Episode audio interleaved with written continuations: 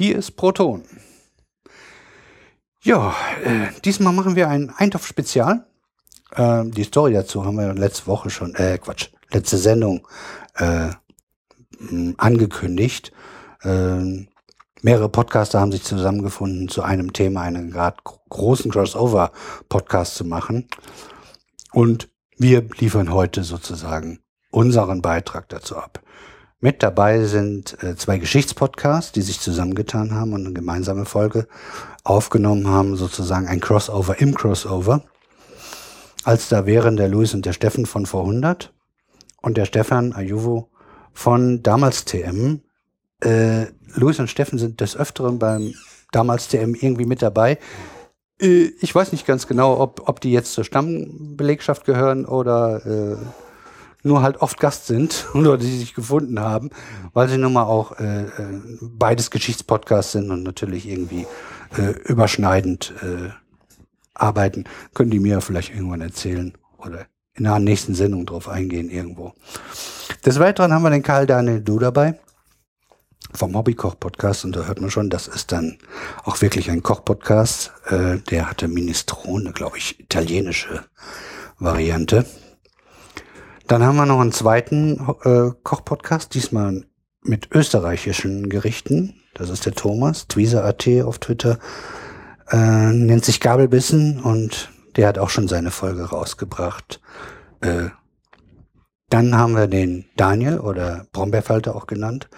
Der hat einen Fahrradpodcast, äh, nennt sich 4812 und der hat ein Rad Tatui äh, rausgebracht. Links zu den Sendungen, die bisher rausgekommen sind, äh, gibt es in unseren Shownotes, auch die ganzen Twitter-Accounts, die wir dazu gefunden haben. Ähm, der Jörn Schaar wird das Ganze dann zu einem großen Podcast zusammenschnibbeln. Das werden äh, wird in die Richtung gehen von unserem letzten sozusagen. Das werden schon ein paar Stunden werden. Und den werden wir auch hier veröffentlichen und werden das nicht interessiert. Der wartet halt auf die nächste Folge von uns. Und die wird wahrscheinlich Ende August, Anfang September rauskommen, da in der Zwischenzeit immer irgendjemand unterwegs ist. Äh, da das in gefühlt in der Hälfte der privaten Podcasts oder der freien Podcasts äh, üblich ist, äh, wenn wir es nicht vergessen äh, zu erwähnen, ähm, kurz aufs Getränk eingehen. Ich habe zurzeit einen Regent offen aus Baden. Der ist zur Abwechslung mal lieblich, obwohl ich eher auf der trockenen Sparte unterwegs bin. Äh, ja, äh, ich habe äh, den halt geschenkt bekommen. Schmeckt aber eigentlich ganz gut. Äh, nicht, nicht verkehrt, passt schon. Und damit sind wir mit unserem Intro soweit durch, sodass wir uns sozusagen der Botanik der ganzen Sache, den Bereich werden wir nämlich abdecken, ähm, zu den verschiedenen Standardprodukten, äh, die in Eintopf quasi immer reinkommen oder sehr oft reinkommen. Ähm, da hat sich der Sven mit begeckt. Äh, später werde ich noch mal so allgemeine Empfehlungen geben, was man mit, mit Eintöpfen alles so treiben kann. Kommt dann später.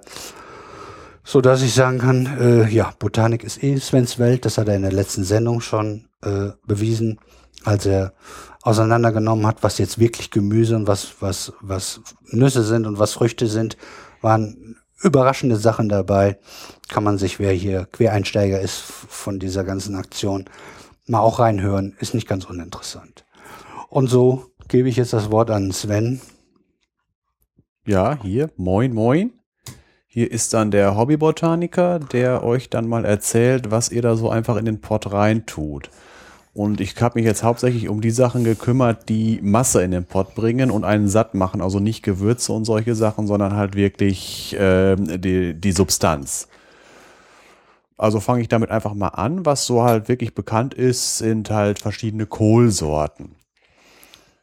Kohlsorten gehören zu den, äh, zur äh, Pflanzenfamilie der Kreuzblütengewächse. Ist eine, also eine Gattung der Kreuzblütengewächse Brassicaceae und so weiter wie, man, wie das jetzt genau heißt, muss man aber beim Kochen nicht wissen, aber sie heißen einfach so wegen der vierzähligen kreuzförmigen Blüten. Meistens gelb, manchmal weiß.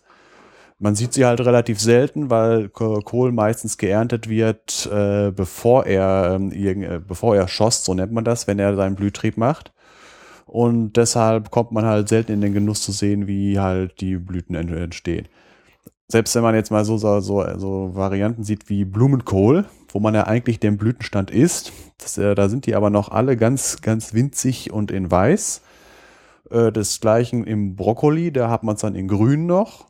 Oder wenn man es ganz schön will, dann guckt man sich ein Romanesco an. Das ist auch noch was für, für Mathematiker und Fraktalliebhaber. Das ist eine wunderschöne Pflanze, äh, die viel fast zu schade ist zum Essen. Also wer einen Garten hat, einfach mal einen davon wachsen lassen. Das ist gar nicht so uninteressant. Ich, ich kann mich nur dran erinnern, wir hatten schon mal damals im Garten, also unsere Mutter hat noch einen Garten. Äh, da hatten wir geschossenen äh, Salat einfach. Ja, Sala ist Salat ist auch so. Der, der Trick bei der ganzen Sache ist, äh, die Originalpflanze, wo es herkommt, ist der Gemüsekohl. Die Wildform davon ist eine Pflanze, die an den Küsten Europas wächst, äh, somit auch in Deutschland und in Deutschland nur noch auf Helgoland zu finden ist, da als sogenannter Klippenkohl. Äh, wird da auch mehrere Jahre alt ähm, und äh, bei uns wird er halt im Garten äh, wird er halt nicht sehr alt. Weil es gibt halt zwei Sorten Kohle. Äh, einmal die, äh, die halt zweijährig sind, die im zweiten Jahr äh, blühen. Das sind dann halt die so Kopfkohle wie Weißkohl, Rotkohl, Wirsing oder Rosenkohl, Kohlrabi, solche Sachen. Und dann gibt Rosenkohl. Ich bin Bitterschmecker und ich, ich könnte in Rosenkohl baden. Äh, wenn er scharf angebraten ist, also in gebratener Form kann ich ihn haben, aber ansonsten habe ich ihn nicht so. Warum das Zeug alles so bitter ist und so weiter, äh, komme ich nachher noch zu. So, ich meine, es gibt ja auch äh, süßere Varianten, also vor allen Dingen, wenn man Rotkohl macht, äh, der äh, hat ja, ähm, der, äh, den es als Rotkohl und Blaukraut gibt, äh, so, so, so, das ist halt von der Zubereitung her, der ist halt auch gerne süß, weil man halt gerne mit Äpfel und so weiter macht. Äh, das war doch irgendwas mit, mit Essig zusammen, wird der dann blau oder andersrum? Äh, das ist jetzt, sowas, ne? Das haben wir mal im Chemieunterricht damals gemacht, die, das, der Farbstoff davon, Fachbegriff Anthocyane sind das äh, kann als Indikator für pH-Wert benutzt werden. Haben wir damals im Chemieunterricht extrahiert und das funktioniert, äh, deswegen äh, funktioniert dann so, äh, bei, wenn man Säuren dabei tut, wird er rot. Wenn man äh, Basen dabei tut, wird er erst blau und bei stärkeren Basen sogar äh, grün und gelb. Also in der Küche kommt nur blau und rot vor. Rot, wenn man so Sachen wie Essig oder Äpfel dabei tut, Äpfelsäure als Stichwort. Also Äpfel sind sauer. Und äh, im Blau wird es, wenn man basische Sachen dazu tut, da geht es ja hauptsächlich um Backpulver, äh, hier Carbonat. Das ist dann halt, äh, je nachdem, äh, in welchem Teil Deutschland ist, äh, wird es halt als Rotkohl oder Blaukraut bezeichnet. Okay. Ist von den ganzen Kohlsorten meine Lieblingssorte. Haben wir doch glatt noch Chemie untergebracht. Da kommt nachher noch mehr, da kommt ah. noch mehr. Das baut sogar noch auf, der, auf unserer letzten Proton-Folge auf. Cool.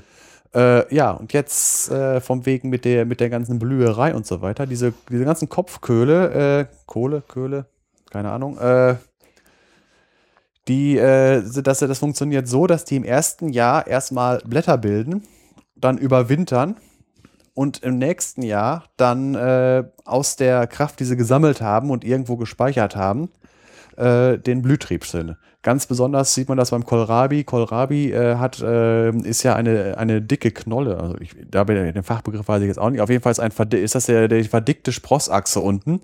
Äh, und da legt diese Pflanze, äh, spe äh, speichert die ähm, Stärke ab, um nächstes Jahr daraus direkt austreiben zu können. Das ist jetzt bei den ganzen Varianten, die halt Köpfe bilden oder halt Blätter. Grünkohl gehört auch noch dazu.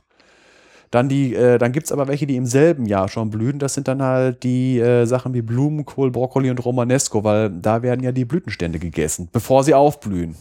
Und der Witz ist, wenn die alle, wenn die aufgeblüht sind, sehen die alle recht ähnlich aus, weil die halt diese gelben kreuzförmigen Blüten haben.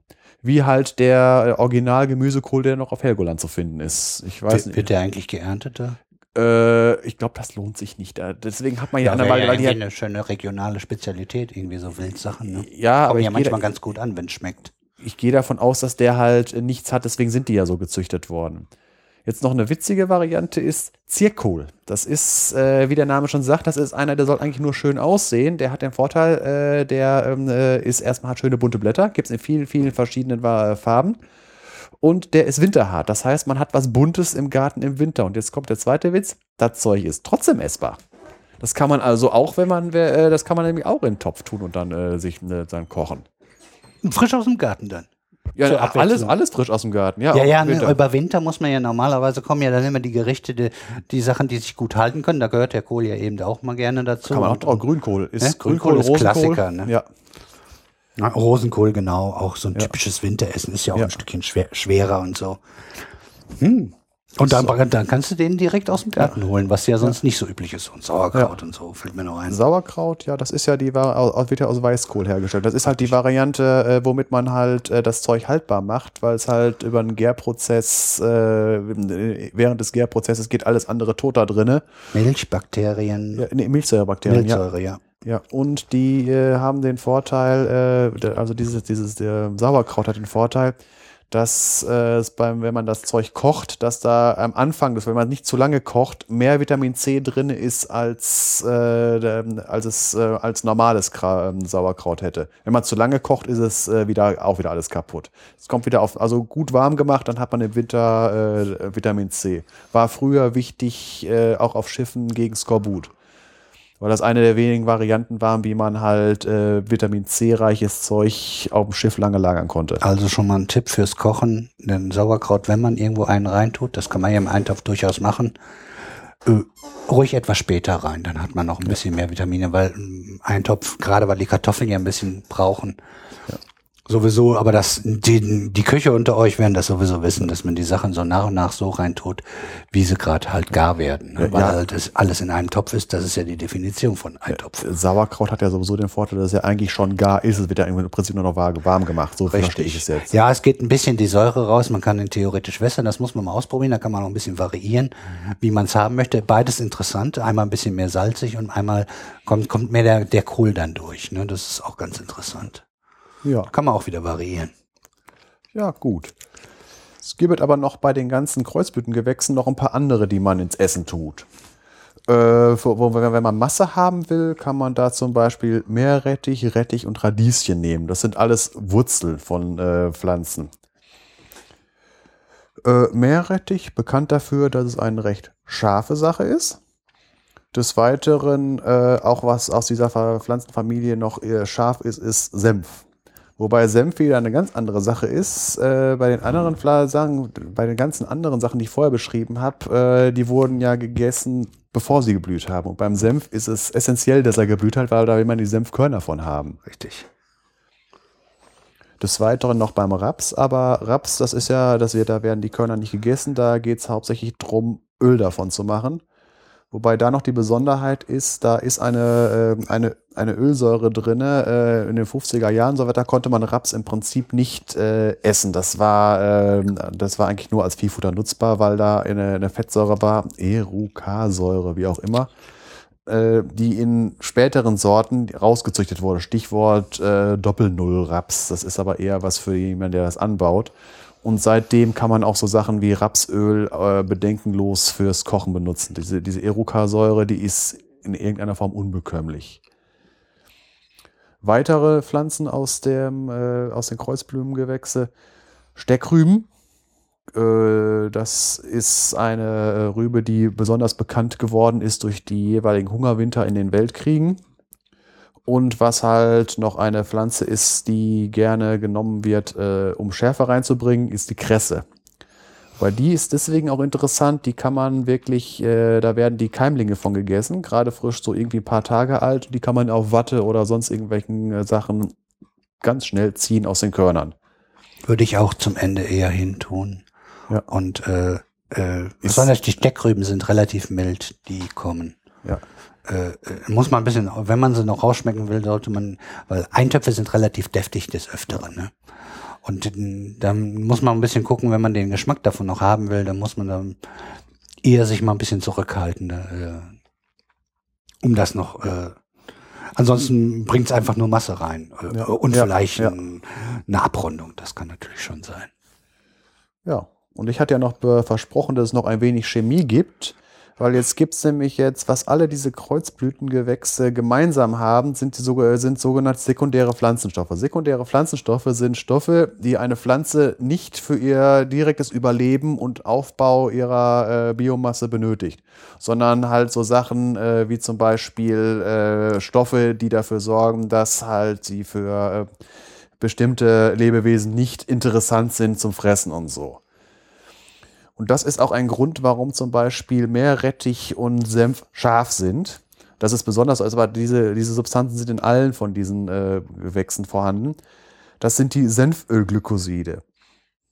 Und der Trick bei der ganzen Sache ist, äh, diese Senfölglykoside selbst sind noch nicht scharf, sondern äh, das, was dabei rauskommt, das ist, wenn wenn die Pflanze verletzt wird, durch angefressen werden von Raupen oder sonst irgendwie sowas, oder wenn man das schneidet oder kaut oder sonst irgendwie sowas, dann wird dieses Senfölglykosid frei und ein Enzym, das heißt Myrosinase. Und dieses Enzym spaltet dieses Senfölglykosid auf in äh, Glucose und Isothiocyanate.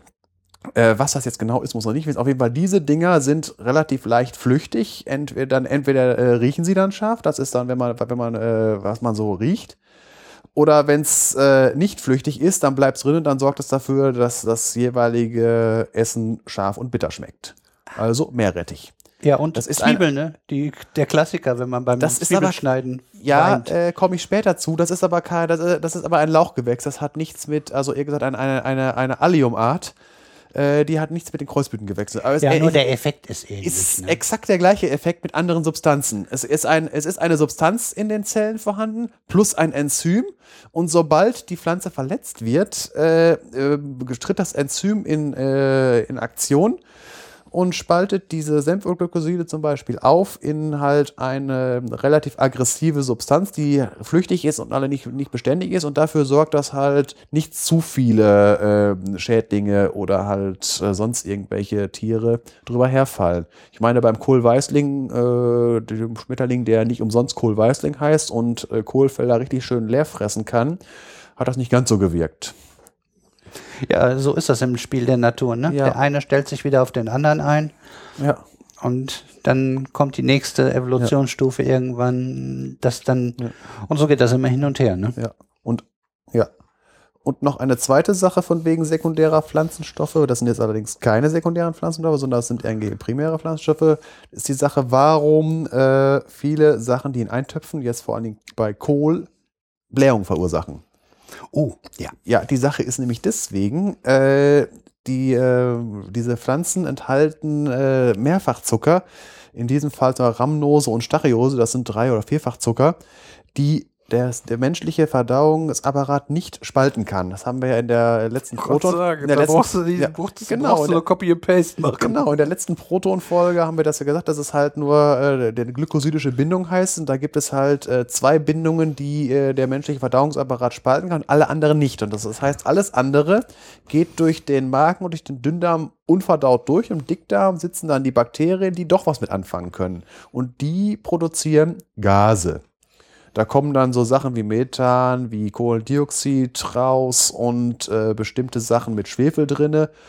Äh, davon werden einige Liter am Tag produziert. Ein Großteil davon äh, wird aber trotzdem vom, äh, vom Darm aufgenommen und über, äh, über das Blut zur Lunge und das atmet man ab und das äh, ist in so geringen Konzentrationen, dass es keine Rolle spielt. Aber der Rest, der übrig bleibt, der geht dann unten raus und sorgt für die nicht so netten, ja genau, für die Für Geräusche und. Gerüche. Genau so, genau unter diesem Haben wir doch ein schönes Wort für. ja, so, das ist auch das Stichwort in der Wikipedia dazu. So, das ist der Wie Grund. das? Wir wollen ja der Leute Sachen beim Namen nennen. Furzen. Ja. Das war jetzt also die Sache, warum es, äh, wenn man Kohlsuppe gemacht hat, äh, so pupsig wird. Das gilt dann für Bohnen, ist genau der gleiche Effekt. Ja, da kommen ne? wir jetzt zu. Das ist die nächste Pflanzenfamilie. Das sind die Hülsenfrüchtler, auch äh, Leguminosen genannt. Hülsenfrucht deshalb, weil das ein Fruchttyp ist, den es nur bei dieser Pflanzenfamilie gibt und äh, der sich dadurch auszeichnet, dass halt, äh, wenn man, äh, jeder kennt äh, Bohnen, Erbsen, die sind halt in so einer äh, Hülse drinne, die man, äh, wenn man sie, vor allen Dingen wenn sie trocken sind, kann man sie gut aufbrechen. Die fallen dann in zwei Teile auseinander und in der Mitte sitzen dann die Samenkörner drinne. Wenn man sich jetzt nochmal anguckt, zum Beispiel bei, bei den vorherigen Pflanzen, die wir hatten, äh, den äh, Kreuzblütlern, das sieht ja so ähnlich aus, wenn man Senf mal aussieht, aber äh, die haben auch so lange äh, Schoten, wo, äh, da heißt das auch Schote, äh, wo halt die Körner drinne sind, aber wenn man das aufmacht, dann sieht man, dass da noch eine Scheidewand drinne bleibt. Man hat, äh, man macht beide Seiten auf, aber in der Mitte bleibt was stehen, wo dann halt die Samenkörner dran sind. Wenn man mal in der freien Natur rumgeht, äh, da gibt's eine Pflanze, die heißt Silberscheideblatt, äh, da sieht man das extrem. Äh, die hat nämlich äh, bei, diesen, äh, bei, dieser, bei dieser Scheidewand, die ist so groß wie ein äh, 2-Euro-Stück, äh, allerdings langgezogen, so wie, wie ein Halbmond. Und da hängen dann die Samen dran, nachdem die Schote abgefallen ist. Und das haben die Hülsenfrüchtler nicht. Da sitzen dann halt, wenn man so, so Erbsen aufmacht, hat man halt die beiden äh, Wände und dann sitzen die Samen einfach so da drinne. Ich kann mich noch dran erinnern, zu Hause früher draußen im Garten gesessen, erstmal regelrecht einen Eimer voll dicke Bohnen. Ja. Schön aufge. Ja. Ich, ich habe hier Bilder, aber hier haben wir Video, Podcast haben wir noch nicht. Ja. Also die packt man so an der Seite genau und, und manchmal kann man auch einen Faden abziehen, dann gehen sie auch auf und dann hat man lauter schöne leckere dicke Bohnen und äh, die dicke Bohnen ist äh, Leibspeise auf jeden Fall auch. Ja. Schön mit heller Soße und. Äh, wie heißt das Kraut, was dazu gehört? Bohnenkraut. Genau. Ja. Gut, und was haben die, diese äh, Pflanzen, habe ich ja gerade gesagt, das haben diese Pflanzen alle gemein und nur diese haben dieses. Was haben sie noch gemeinsam? Sie haben nämlich den Vorteil, dass sie äh, in, in ihren Wurzeln haben sie Knöllchen drinne und da äh, leben sie in Symbiose mit diesen Pflanzen Bakterien, die Stickstoff fixieren können. Das heißt, diese ganzen äh, Hülsenfrüchtler braucht man nicht mit Stickstoff düngen, die kriegen das selber hin. Das äh, sogar noch ein anderes Extrem, dass halt, dass halt äh, wenn man diese Pflanzen da angepflanzt hat und geerntet hat, hat man ja noch das Kraut und die Wurzeln drin, das pflügt man unter und hat man gleichzeitig äh, für die Nachfolge ähm, Stickstoff angereichert in dem Boden. Stichwort Dreifelderwirtschaft, da ja, genau. mit, ne?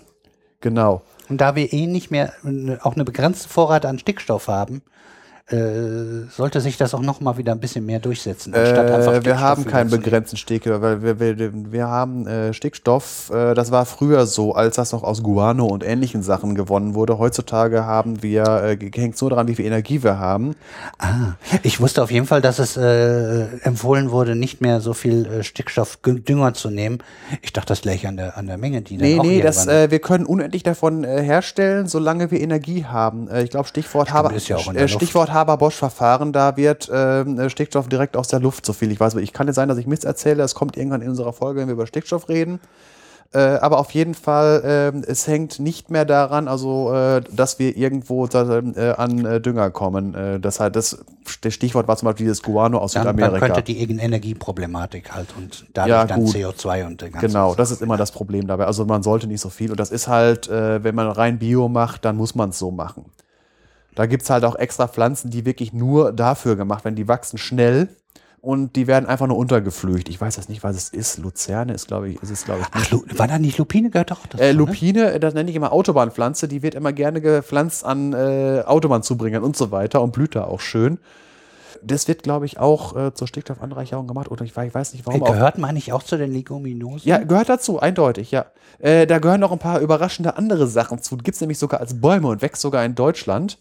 Äh, das ist hier, wie heißt da jetzt, Robinie. Das ist äh, auch keine äh, ursprünglich einheimische Pflanze, aber sie hat sich durchgesetzt. Robinie ist ein Baum, der recht schnell wächst, der auch ähm, sehr schnell auf Brachflächen äh, wächst. Also die hat sich sehr stark ausgebreitet nach dem Zweiten Weltkrieg auf den Schuttflächen, wo noch eingestürzte Häuser waren und die nicht sofort wieder, wieder bewirtschaftet wurden und neu gebaut wurden. Da wurden halt die, da haben diese Bäume sich halt angepflanzt. Sie sind auch eigentlich sehr beliebt bei Imkern weil sie äh, die, die, die blühen weiß, schön. die blühen weiß und reichlich und äh, kann man im Laden kaufen unter dem Namen Akazienhonig. Ja. Weil wird auch als Scheinakazie bezeichnet.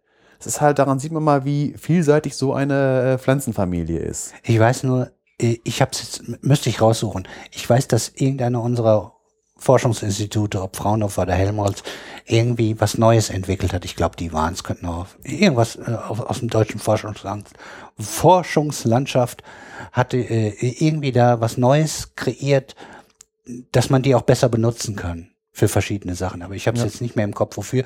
Nur, dass man sie auch gut zweitverwerten kann. Also dann, dann wahrscheinlich als Stickstofflieferant äh, für, für Mehrfelderwirtschaft. Also das heißt immer einmal das ja. und dann das nächste wieder das. Wer das noch nicht gehört hat, ist uralt. Die damals CM-Leute die und, und, und, und, und vor 100, die könnten davon was ja. erzählen wahrscheinlich, weil das gibt's schon Ewigkeiten. Ne? Damals wahrscheinlich noch wichtiger wie heute, weil wir nun mal zurzeit, äh, wie wir haben ja dafür Ersatz, um, ja. um Stickstoff in die Böden reinzukriegen. Ja. Jo. Gut, und jetzt halt von wegen, was tut man wirklich in einen Topf rein? Das sind da halt wirklich klassisch bei uns ähm, Linsen, Bohnen, Erbsen und vielleicht Kichererbsen noch. Das in Deutschland eher unbekannter. aber bei uns geht's dann wirklich auf Erbsen, Bohnen, Linsen. Wobei bei Erbsen und Linsen halt nur die, äh, die im größten Teil nur die, äh, die Samenkörner reingetan werden. Bei Bohnen äh, zum Teil nur die Bohnen, aber auch bei, äh, wenn man an Wachsbrechbohnen und ähnliche Sachen denkt, wird auch mit die äh, Hülse mitgegessen. Richtig. Das ist dann, aber dann äh, kann man sagen, dann, die, wenn die mitgegessen wird, ist, wird das unreif geerntet. Sind ja auch noch grün. Ja, ja klar, klar. Und ja, ich glaube, die werden später dann noch mal ja. gerne gelb oder ist das grundsätzlich so? Ich weiß äh, das weiß ich, das kommt immer auf die Art an, aber das kann man jetzt ist genau wie bei den ganzen Bei Paprika ist das ja so, ne?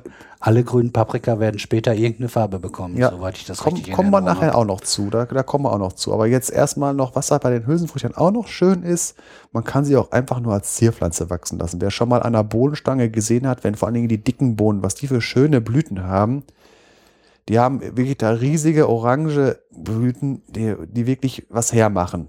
Die kann man auch einfach mal so im Garten ranken lassen. Statt Wein. Ja. Und dann nachher kann man die Bohnen immer noch ernten. Also ich finde, ich finde, es sind auch wunderschöne Pflanzen. Ja, sind sie. Ja. Und auch außerdem noch lecker. So. Jetzt kommen wir noch zu weiteren wunderschönen Pflanzen. Wo gerade äh, Paprika war ein Stichwort. Nachtschattengewächse eher bekannt dafür, äh, richtig giftige Dinger zu produzieren, so wie Tollkirschen und sowas. Und ich meine, die Beeren von den Kartoffeln sind auch nicht ohne. Aber ansonsten sind, eine, sind äh, die Nachtschattengewächse mit einer der wichtigsten Grundnahrungsmittellieferanten, die es überhaupt äh, gibt. Als da mal zu nennen wären Kartoffeln mit 320 Millionen Tonnen Jahresernte, das ist schon reichlich. Wow. Äh, für Deutschland jetzt, oder? Weltweit? Nein, Welternte, Welternte. Äh, Deutschland 10 Millionen Tonnen. Ja, gut, das wäre ein bisschen viel. Deutschland 10 Millionen Tonnen. Ja, im äh, Norden hauptsächlich, ne? Da sind die Kartoffelbauern. Ja. Natürlich ganz über Deutschland verteilt, äh, aber die haben große Felder. Ka Kartoffeln haben einen großen Vorteil gegenüber Getreide. Äh, sie sind nicht so anspruchsvoll, was Sonne und so weiter ist. Deswegen ja auch beim Siegerland, das eben hier im Siegerland, wo wir wohnen, äh, wo die Dinger übrigens Duffeln genannt werden. Töften. Ja, ja. Duffel finde ich schöner. ja, nur Töften, wer das nicht weiß. Samgamchi nennt die so. Ja. Äh, das ist in, äh, im Siegerland deswegen so, weil im Siegerland wird gesagt, von wegen, woran erkennt man, dass Sommer ist, der Regen wird wärmer. Da ist mit Getreide nicht so ganz der Knaller, aber der Kartoffeln, äh, vor allen Dingen, weil die einen gewaltigen Hektarertrag ähm, äh, erlauben. Ich glaube, irgendwie, im Ideal kann man da, glaube ich, 40 Tonnen pro Hektar runterholen. Das ist reichlich. Also so viel Getreide kriegt man nicht runter. Also an Kalorien bekommt man eine Menge mehr äh, runter, als wenn man Getreide anbaut. Wobei man aufpassen muss. Äh, Kartoffeln enthalten relativ viel Wasser, Getreide hat relativ wenig Wasser. Also Kalorien pro Kilogramm ist Getreide, Getreide glaube ich, eine höhere Dichte. Warum sind dann Kartoffeln teurer wie Nudeln? Fällt mir gerade mal so ein. das weiß ich auch nicht. Nee. Ja, aber sagen wir es mal so, das kann Fluch und Segen sein mit dem viel Kartoffel auf einmal. Also wer von wegen Fluch, äh, der sollte sich mal äh, über die Hungersnot in Irland äh, bekannt machen, das, was halt daran äh, gelegen hat, dass das eine ziemliche Monokultur war. Hohe Erträge, äh, dadurch starkes Bevölkerungswachstum, weil auf einmal auf weniger Fläche äh, mehr Leute ernährt werden können. Aber irgendwann ist das ähm, wirklich nach hinten losgegangen wegen mehrerer Missernten. Und dann kamen da auch noch so ein paar ähm, Leute dazu. Ich sag nur nur Stichwort Manchester Kapitalismus und äh, Thomas Malthus, die Sache von ähm, äh, das war die Sache mit dem äh, im, im 19. Jahrhundert mit der äh, äh, das Bevölkerungswachstum ist immer geometrisch und läuft dem äh, linearen Wachstum der Ertragssteigerung hinterher.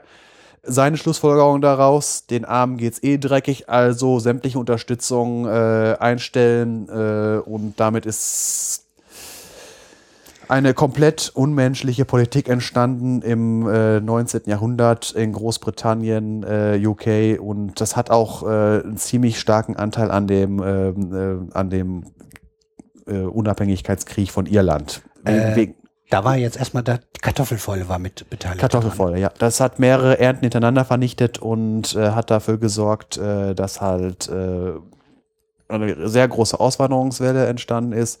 Die äh, Bevölkerung von 8 Millionen auf irgendwie äh, 5 Millionen runter und hat sich bis heute nicht erholt. Irgendwie heute hat äh, Irland immer noch irgendwie 6 Millionen. Ist da, hat sich nie wieder erholt.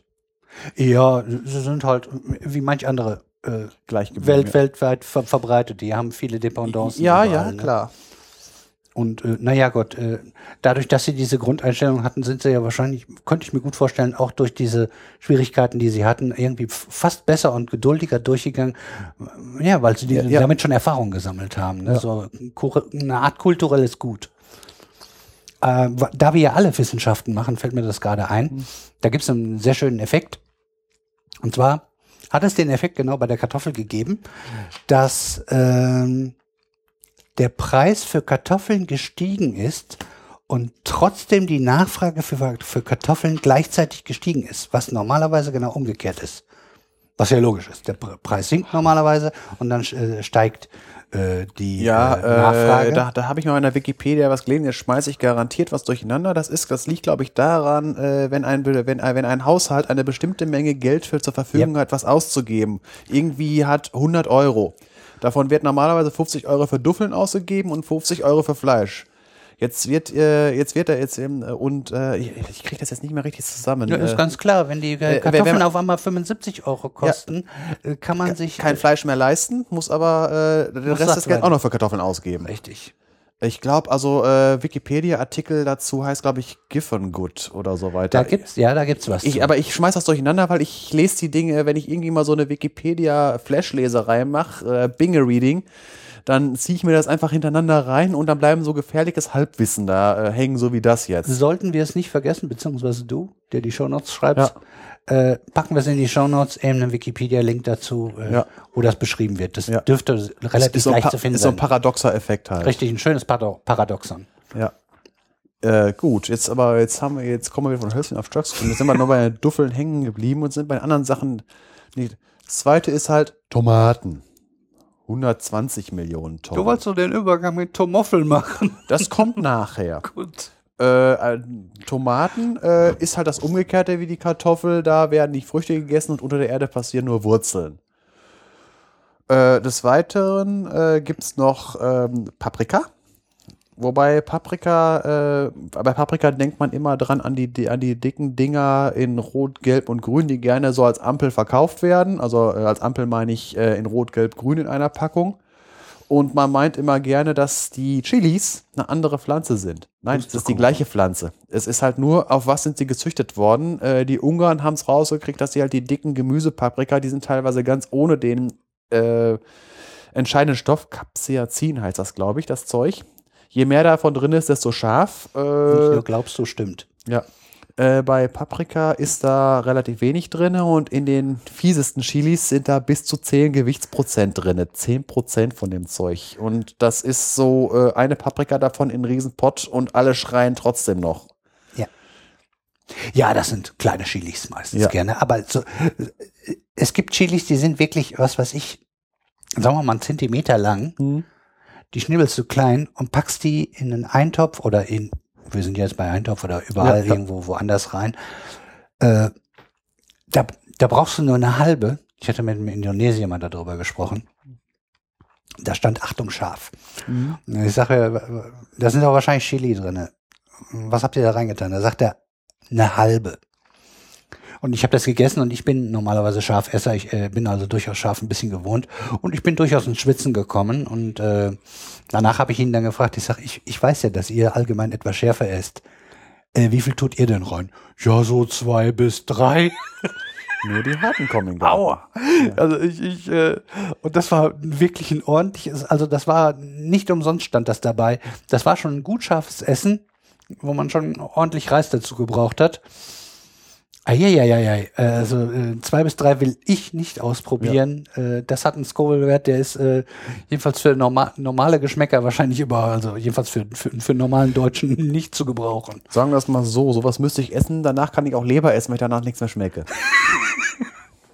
Da kannst du alles essen. Ja, ja äh, jetzt wieder äh, ein bisschen was zur Botanik und so weiter. Bei diesem Capsaicin-Zeug, das ist eher, also bei Menschen ist das nach hinten losgegangen, wieder ein Schutz gegen Fraß. Übliche, ne? Ja. Das ist wieder mal äh, bei uns nach hinten losgegangen. Wir nehmen es gerade deswegen. So, ja. Und dann haben wir noch die Auberginen. Auch Eifrucht genannt. Äh, das ist äh, eben zu den, die drei vorgenannten, kommen alle aus Südamerika. Die Auberginen, da weiß man nicht so genau, wo sie herkommen, aber irgendwo aus Asien. Und äh, die Auberginen, die haben äh, wieder ein Problem. Roh, giftig. Ich glaube, Aubergine sagt man gerne. Aubergine, ne? keine Ahnung, Auberginen steht, Steht hier. Au, steht da, ja. Ja. Ja, das ist äh, Französisch, da muss man sich die Nase zuhalten, dann geht das wieder besser. Dann kann ich auch Französisch. Ja, und wenn man drei Buchstaben hintereinander gibt, könnte es sein, Nimm dass man so, au- nee, nicht nur, es kann sein, dass es dann einen ganz anderen Buchstaben Das meinte ich. Also wenn du, es gibt ja fünf Vokale und äh, wenn du drei Vokale in der, zusammensiehst, dann nimm einen von den beiden anderen. Ja, so ungefähr. Und das ist dann Französisch. Ja gut, im, wie im Deutschen, also SCH ist auch äh, schrecklich für, Ja, für alle ja, das stimmt allerdings. Vor allen Dingen Deutsch hat auch noch den äh, Vor- und Nach, die Eigenschaft, lass die Vokale weg und du kannst das trotzdem noch lesen. Äh, alles ist einem, äh, äh, kommt einem merkwürdig vor, wenn man es nicht von Kind auf kennt. So ist Ja. das nun mal. Ne? Ja. So, und jetzt, äh, was haben die alle gemeinsam? Da ist Solanin drinne. Äh, Solanin ist giftig. Ist zum Beispiel in den äh, grünen Bestandteilen von den Kartoffeln drinne. Deswegen äh, und äh, ziemlich viel in der Schale. Äh, deswegen sollte man, wenn Kartoffeln angegrünt sind, äh, dieses Grüne wegschneiden. Wobei das alles in den heutigen Sorten bei den Kartoffeln ein wenig äh, relativ, äh, kann man wieder mal so eine Koch äh. Es wird alles nicht so heiß gegessen, wie es gekocht wird. Man muss schon, um sich wirklich mit dem Solanin zu vergiften, wenn man, also wo man das mal eine Wirkung spürt, wenn man Kartoffeln mit Schale isst, zweieinhalb Kilo essen. Also das ist schon eine recht große Mahlzeit, die man, das heißt auch auf einmal, wenn man jetzt zweieinhalb Kilo über der Woche verteilt, ist das nicht so schlimm. Also das ist halt bei äh, im Hausgebrauch ist das Solanin bei Kartoffeln harmlos. Äh, Bei heißt aber bei normalen Kartoffeln, die jetzt nicht grün sind. Die nicht grün sind, also grüne Kartoffeln wegtun. Also in der Schale ist das meiste davon drin. Das heißt, wenn man äh, Kartoffeln gekocht hat, Kartoffelwasser weg damit. Und wenn sie bunt und pelzig werden, auch wegtun. Ja, das ist Witzbold. Das ist dann was anderes. Jede Pizza wird irgendwann fungi. Ja, genau. Bei den Tomaten ist wieder das Gleiche. Äh, wenn die grün sind, ist da noch zu viel von dem Zeug drin. Warten, bis die Dinger rot werden. Beim Paprika kann man das nicht so sagen, weil man isst ja auch grüne Paprika. Wobei, wie der Detlef ja schon richtig bemerkt hat, wenn man ja so eine Ampel kauft in Rot, Gelb und Grün, irgendwann schaltet die auf Rot, Gelb und Gelb oder auf Rot, Gelb und Rot. Ach weil halt, also- weil die, die grünen Paprika sind halt grün, weil sie unreif sind. Alle, äh, eine, eine Paprika im Endzustand ist entweder rot oder gelb oder auch ganz dunkel. Es gibt da ganz dunkle Sorten von. ja, so braune habe ich mal irgendwann gesehen. Ja. Das sieht wahrscheinlich noch nicht so schön aus. Deshalb gibt es diese. sind wieder die, sind wieder die, äh, äh, die Anthocyane, glaube ich, für verantwortlich. Anthocyane ist halt ein Pflanzenfarbstoff, der äh, in viele, viele Pflanzen, äh, also die halt viele rote Farbstoffe, die in der, in der Natur vorkommen, sind Anthocyane. Ja, und äh, man, man kriegt sie zwar im Laden relativ selten, vielleicht eher mal auf dem Markt. Ich habe schon äh, fa- zweifarbige gesehen. Das sieht auch sehr schön aus. Ja, in der, Über in der Übergang sowieso, weil wenn du so eine grüne Nee, hast, nee, das ist klar, aber ich habe auch schon rot-gelbe gemischt, also schön bunt. Äh, Werden wahrscheinlich nie verkauft, weil pff, das Volk will das wahrscheinlich nicht so. Die will entweder eine rote oder eine gelbe. Aber die gibt es. Und ja, äh, pff, ja ich finde das gerade besonders schön. Ich meine, wenn man es klein schnibbelt, kommt es eh nicht mehr darauf an. Was ich jetzt persönlich zu den Nachtschattengewächsen noch sagen kann, es sind allesamt wunderschöne Pflanzen. Jetzt egal welche du da nimmst, äh, egal was, ob es mit Früchten oder die Blüten und so weiter, sind einfach schöne Pflanzen. Ob man jetzt mal eine Kartoffel einfach mal, wenn man mal ein Kartoffelfeld sieht, was in voller Blüte ist, sieht einfach wunderschön aus. Und wenn man mal einfach, im- ich habe es jetzt endlich mal gefunden hier bei uns, ja, bei uns gibt es auch äh, Tollkirschen. Ist auch eine schöne Pflanze. Vor allen Dingen, äh, die hat auch noch den äh, Vorteil, was heißt Vorteil, du, wenn man jetzt im Wald welche findet, da sind in allen Stadien mit Blüten, mit grünen Früchten und schon schwarzen Früchten alles an einer Pflanze dran. Achtung, nicht essen. Natürlich, da, da sagen wir es mal so, äh, da ist drinne äh, Atropin, ist ein Nervengift und äh, ich, drei, vier Beeren reichen, um ein Kind umzubringen und irgendwie zwölf für, ähm, für einen äh, Erwachsenen. Das Problem ist halt, es ist halt eine schöne Pflanze, aber wenn man Kinder hat, sollte man sie nicht im Garten haben. Das ist also äh, nicht zu empfehlen. Ja, weil es sind richtig schöne rote Beeren dabei. Äh, nein, auch, es sind keine roten, es sind schwarze Beeren. schwarze Beeren. Die, die, die, gehen, die, gehen, die gehen von grün in schwarz über. Ach so, ja gut. Tollkirschen sind pechschwarz, aber ist, Ach ja, ist, ist eine sehr schöne Pflanze. ich habe irgendwas giftiges Rotes im Kopf. Was war das denn? Äh, Aaronstab. Das könnte sein. Ja. Beim Bärlauchsammeln aufpassen. Aber wenn, Ah. äh, sagen wir es mal so, wenn rote Beeren dran sind, ist Bärlauch sowieso schon durch. Kommen wir nämlich gleich noch zu. Jo, du. ne? So, bei Nachtschattengewächsen durch. Jetzt kommen wir nämlich zu den Laucharten. Allium. Das sind so äh, Pflanzen bei, die man bekennt. Bärlauch, Schnittlauch, Knoblauch oder einfach nur Lauch, auch Porree genannt. Und dann noch die äh, eben erwähnten Küchenzwiebeln oder und Schalotten. Das ist alles gehört zu der Lauch, äh, zu den Laucharten äh, Familienname Allium. Sellerie machst du später, weil es nicht dazu gehört, weil man könnte meinen, dass es dazu gehört. Äh, nicht, Sellerie ne? kommt später. Das kommt nämlich zu den Exoten. Äh, was heißt Exoten? So, äh, ja, da hatten, äh, das haben wir eben schon angesprochen. Äh, die Laucharten haben wie die Kohlarten, also die Kreuzblüter, äh, einen Abwehrmechanismus, dass wieder eine Substanz plus ein Enzym, Pflanze ver verletzt, setzt was Fieses frei. Ich sage jetzt einfach mal die Fachbegriffe. Alliin plus Enzym Alliinase reagiert zu ähm, Zucker und Allicin. Dieses Allicin ist das, was Zwiebeln scharf macht und äh, sowas alles. Und auch für den Geruch sorgt. Zum Beispiel Knoblauch und sowas alles. Ja, kann man beim nächsten Alles wieder diese sekundären gemeinschaftlichen Kochen rumschwachsimpeln. Ja. Das ist also im Prinzip der, der gleiche Mechanismus und halt in der gesamten Pflanzenfamilie. Und jetzt ist es wieder so von wegen äh, mit der Esserei, was essen wir davon? Äh, bei der Zwiebel, bei der ganz normalen Küchenzwiebel, das ist ein Speicherorgan, das die Zwiebel dafür anlegt, um im nächsten Jahr wieder äh, austreiben zu können. Wobei die Küchenzwiebel eine Besonderheit hat. Äh, die Küchenzwiebel ist von den ganzen Zwiebeln, die so im Boden zu finden sind, eine der wenigen und ich glaube vielleicht sogar die einzige essbare. Alle anderen Zwiebeln sind giftig. Äh, ist ja auch sinnvoll, weil das ist ja das Organ, woraus die äh, Zwiebeln im nächsten Jahr wieder ausschlagen will. Und das ist dann nicht gut, wenn im Winter irgendwie eine Wühlmaus kommt und die wegfrisst. Das machen sie zwar trotzdem. Tulpenliebhaber wissen ein Lied davon zu singen. Ich wollte gerade Da geht das dann irgendwie nach hinten los. Also es gibt halt, genauso wie wir die Zwiebeln auch essen, aber für, na, für sonstige Tiere sind Zwiebeln giftig. Hund umbringen, Zwiebeln füttern. Bitte nicht ausführen. Ja. Es ist halt, das sind so Sachen von wegen, äh, äh, wo man aufpassen muss, was man irgendwelchen Tieren gibt.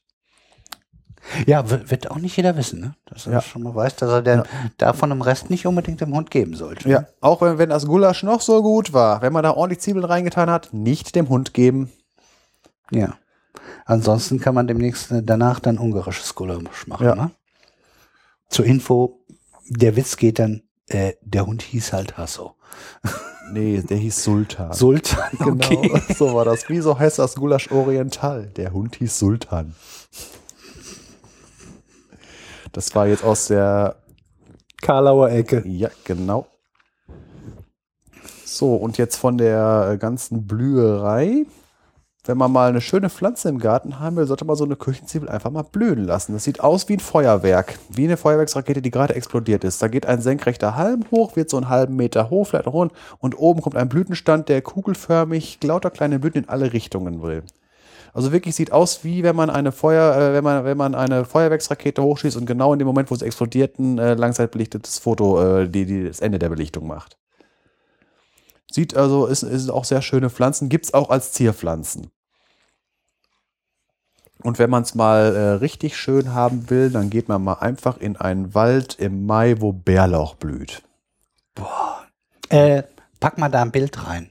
Du Jo, hast ja eins. Da habe ich, eine Masse, hab ich ich ja eine. Masse Bilder von, ja. Äh, wir waren zusammen in einem Wald.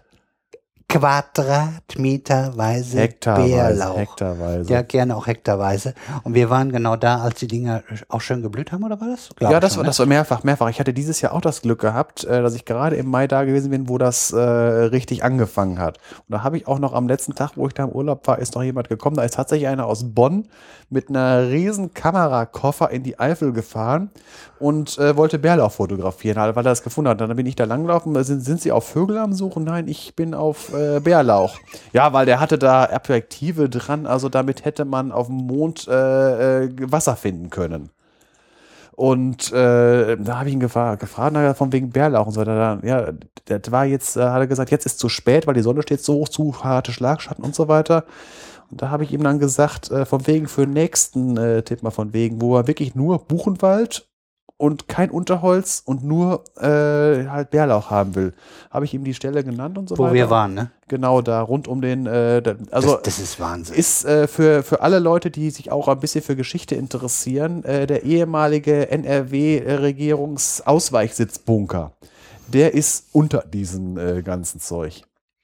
Also der ist ein Bunker getarnt mit Bärlauch. Ein Bärlauchbunker. Also wer mal, wer mal nach Kall-Urft äh, fährt und da diesen äh, NRW-Ausweichsitzbunker besichtigen will, der sollte mal, wenn er aus dem Bunker rauskommt, mal um den Bunker rumgehen, den Weg, der neben dem Zaun hochgeht, hochgehen und dann zu dem Waldspielplatz und da sich mal in die Büsche schlagen. Da wächst also in einem Buchenwald tonnenweise von dem Bärlauch. Aufpassen beim Ernten, da wächst eine Menge Aaronstab zwischen, eine riesengroße Menge. Und Aaronstab, hat er gesagt, ist giftig. Und zu dem Zeitpunkt. Und relativ ähnlich. Also, Äh, vor allen Dingen, wenn er jung ist, das, Pro das Problem ist, äh, dass die, äh, der hat normalerweise gefleckte Blätter, aber wenn er jung ist, dann ist er noch nicht, wenn man wirklich dann äh, mit ähm, äh, sagt, boah, so viel und einfach nur ernten, ernten, ernten, dann kann es durchaus sein, dass man das ein oder andere Blatt dabei hat.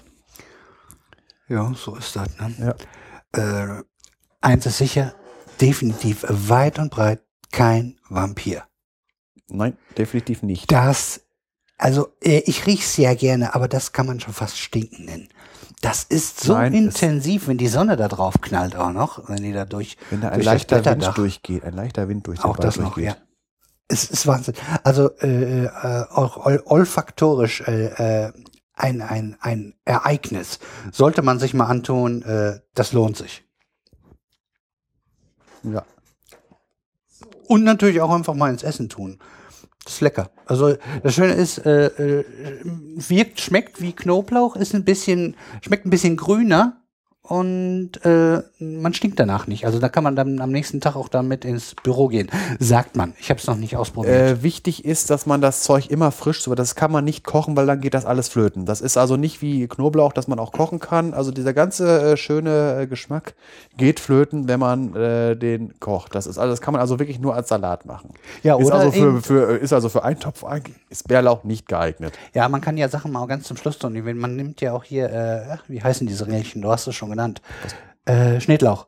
Kommt ja normalerweise auch eher zum Schluss. Ist ja auch eher ein Gewürz, da tut man ja nicht so viel von drauf. Ja, und äh, da, dann, ich habe Bärlauch auch schon zum Schluss reingetan. Schnittlauch ist übrigens eine Hochgebirgspflanze. Und äh, laut äh, Flora Web äh, Verbreitungskarte an den, an, am, am Rhein und an der Elbe. Da kommt es äh, ursprünglich vor. Ansonsten überall halt nur, wo es aus dem Garten entfleucht ist. Aber ansonsten eher so eine Hochgebirgspflanze. Das Wusste, fand ich auch interessant. Ja, gut, haben wir die auch durch. Äh, ach so, nee, noch nicht ganz, weil äh, Zwiebeln, schon weiter, da geht es ja auch um die Pupserei. Gleicher Grund. Wieder mehrfach Zucker, die halt nicht verdaulich sind. Und ähm, noch eine ganz andere wichtige Sache. Ähm, in, in, in diesen ganzen Lauchgewächsen äh, ist keine Stärke drin, sondern eine andere Sorte von Speicherkohlenhydrat. Fructane nennt sich das. Besteht nur aus Fructoseeinheiten, die an ein Saccharose-Molekül dranhängen. Also ein Saccharose-Molekül als Starter und da wird da lauter Fructose dran gehängt. Und wieder so gebunden, dass wir es nicht verdauen können. Und deswegen gibt Zwiebeln Pupse. Und nur so als Fun Fact nebenher, äh, wenn ich es richtig in Erinnerung habe, wir haben in unserem Darm mehr Bakterien, als es Menschen auf der Erde gibt. Liege ich da falsch oder ist das jetzt übertrieben? Ich bin äh, gegen ein Stimmrecht für Bakterien, weil sonst wären wir überstimmt. Ja. Also das ist Wahnsinn und äh, wir, wir brauchen die. Das ist meistens Symbiose. Also gerade im Darm, die Äh. können was ein bisschen davon gebrauchen, zerteilen uns das Ganze und wir können es dann per Darmwand aufnehmen, wo wir sonst nicht drangekommen wären. Ne? Ja, woran wir es merken, dass wir die brauchen, ist, wenn man sie sich mit Antibiotika mal äh, alle getötet hat, äh, wie lange man es dann dauert, bis äh, der Darm wieder funktioniert, wie er funktionieren soll. Vor allen Dingen, wenn man keinen Blinddarm mehr hat, wo das, der Blinddarm ist, ist so eine Theorie, ich weiß nicht, wie viel da jetzt dran ist, ist so als äh, Schutzbunker, wenn im Darm die Hölle los ist, wo sich dann eigentlich die Darmflora drin zurückziehen kann. Wenn man den nicht mehr hat, dann kann ich weiß jetzt nicht, wie viel, wie, wie viel da jetzt äh, Dichtung und Wahrheit dran ist, aber kann sein. Oder auch nicht. Und wo wir gerade beim Abschweifen sind, wenn man eine Erkältung hat oder einen Schnupfen oder eine normale Grippe, das sind Viren. Und Viren können nicht mit Antibiotika bekämpft werden. Wenn euch das der Arzt verschreiben will, dann, weil er meint, ihr geht zum Arzt, damit er euch was verschreibt, dann soll er dir, euch meinetwegen Zuckerkügelchen verschreiben. Das ist immer noch besser und das will was heißen. Äh, ich empfehle, also ich empfehle in dem Fall äh, Ricola als äh, Zuckerkügelchen. Die schmecken auch noch gut und die wirken Ja, wirklich. oder Fisherman's Friend oder sich irgendwelche schönen, äh, äh, also ich mache mir immer noch Honig und mm, was weiß ich und dann irgendwas mit, mit Minze rein und so und heiß machen und dann ist das lecker und dann gehen die Symptome ein bisschen weg, das ist ein bisschen angenehm, das schmeckt auch und mehr kann man dagegen nicht machen. Wie war das nochmal? Mit Medikamente dauert, äh, Da, dauert sieben Tage und ohne eine Woche. genau. Wo wir jetzt gerade beim Werbeblock sind, äh, noch eine, wo wir mit, mit Hustenbonbons und so weiter. Äh, wer mal ein kleines Experiment machen will, der muss genau die beiden Sachen kaufen. Also einmal äh, die ähm, äh, diese Salos Explosiv und zweitens von äh, Piasten Hustenklümpchen. Der Trick geht jetzt so, wenn man äh, zuerst eins von diesen Piasten Hustenklümpchen isst und wenn man das ausgelutscht hat, einen von den äh, eigentlich nach äh, Lakritz äh, schmeckenden äh, Dingern hier von Ja, so richtig Salmiak Salos, Sal, erst. Salos, äh, Salos Explosiv ist, im ersten Moment schmecken die nach Banane. Ich habe es ausprobiert, das stimmt. Also er hat's mir gesagt Es- und ich habe es ausprobiert. Das ist, ist so eindeutig. Nein, äh, nee, es war im Prinzip, haben wir es als äh, Blindversuch gemacht. äh, ich habe ihm nicht gesagt, wonach schmeckt es und er ist sofort drauf gekommen. Ich musste halt, ich musste halt nicht äh, sagen, schmeckt danach, sondern äh, nicht suggestiv, sondern wonach schmeckt das? Da kam wie aus der Pistole geschossen Banane und da hatte er noch nicht die Zunge vom Wein geschult.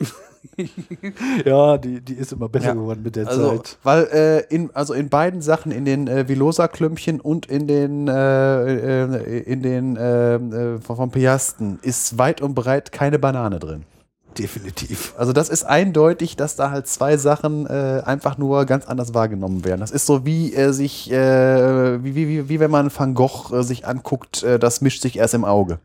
Ja.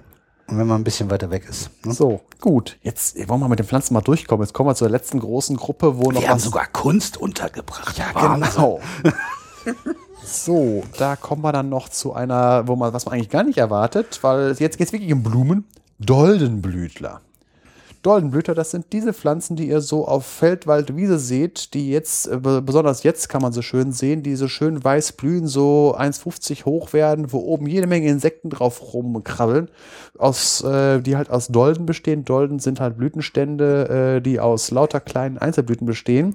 Bei den Doldenblütern, die wir hier so haben, sind das meistens Doppeldolden, das heißt also in zwei, ähm, das heißt die ganze Gesamtdolde besteht aus lauter kleinen Einzeldolden. Gibt sogar in dreifacher Ausführung. Das ist dann beim Riesenbärenklau. Da nicht umsonst heißt der Riesenbärenklau, da ist alles ein bisschen größer dran. Das wäre fast mal ein Thema, ne? Weil da gibt's einiges zu Ja, erzählen. invasive Neophyten, da kann man einen ganzen Podcast von machen.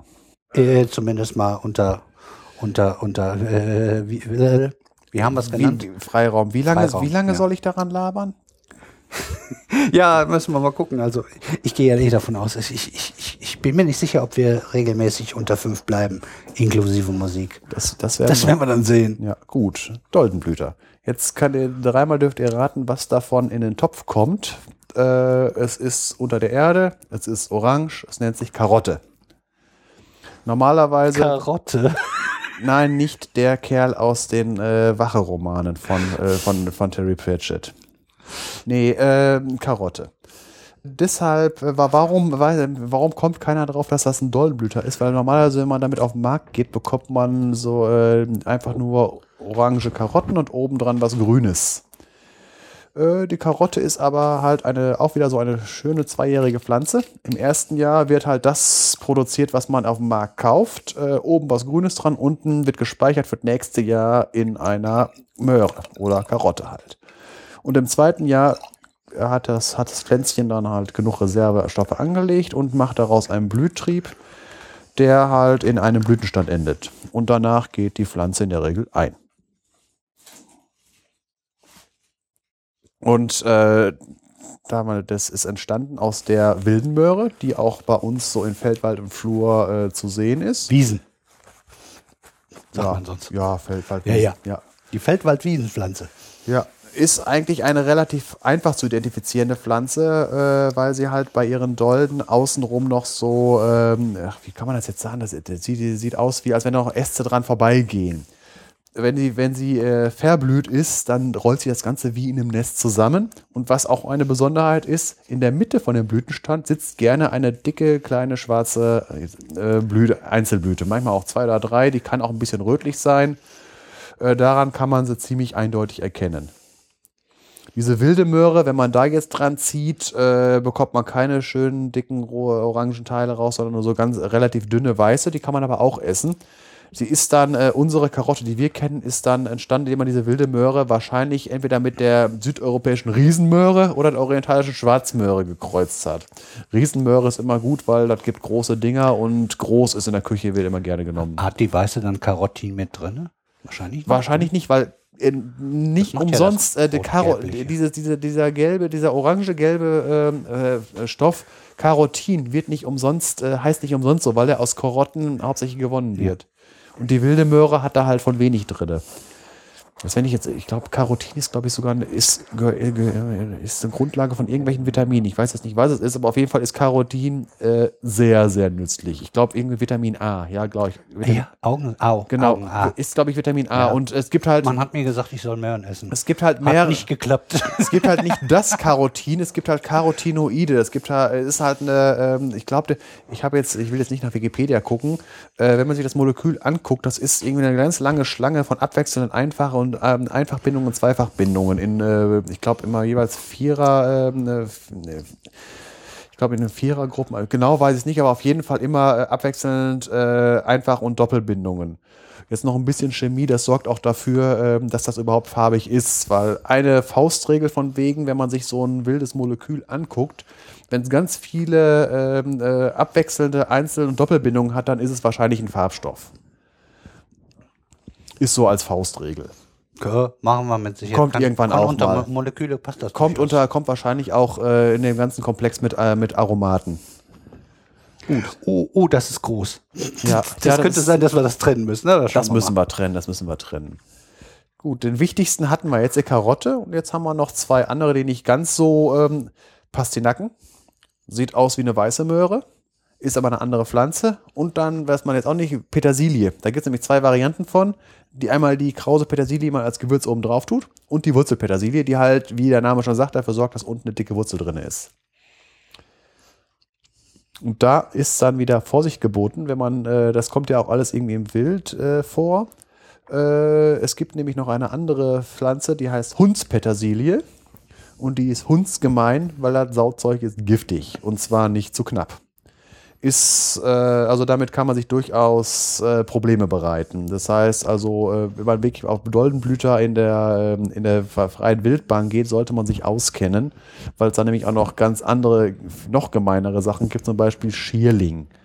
Äh, wer mal unter äh, Wikipedia-Artikel Sokrates äh, guckt, der weiß, was gemeint ist. Der ist nämlich damit aus dem Leben geschieden.